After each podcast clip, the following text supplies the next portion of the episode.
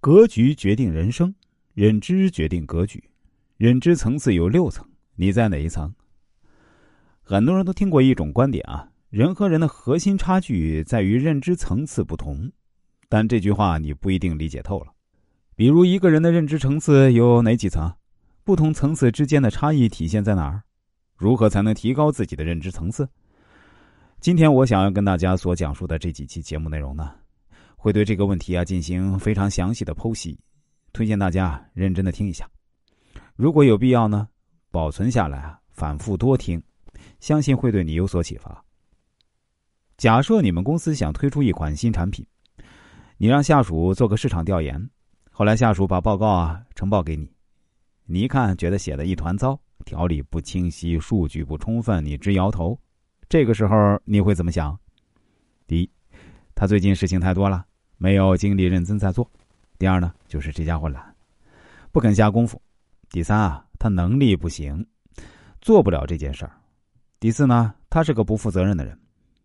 你的答案说明了你在这件事上的认知所处的层次。爱因斯坦说啊，你无法在制造问题的同一层次思维上呢解决这个问题，也就是说，要解决问题呢，需要思维认知上的升级。否则，问题啊可能就难以得到解决。其实，人与人之间的差距就在于认知层次的差异。就像一张图啊，有的人没有读书，他的认知层次呢比较低，就只能站在地上，被强化蒙蔽双眼，看不到真实的世界。有些人呢读了书，站得高了些，能看到真实的世界，但看到的是一个脏乱的世界。而少数人啊读了许多书。能够领略到更为美好广阔的世界一样。神经语言程序领域的大师罗伯特·迪尔茨呢，把人的认知层次分为六层，形成了一个叫做逻辑层次的分析工具。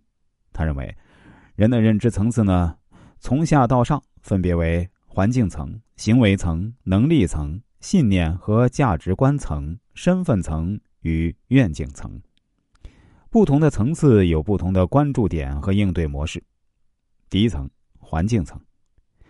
认知模式在环境层的人聚焦于外在环境、支持条件，类似于心理学上的外部归因，认为问题的出现都是别人的错或者环境不好，比如生意不好做是因为竞争太激烈，自己没有得到晋升是领导偏心等。主要应对模式呢是抱怨。第二层，行为层。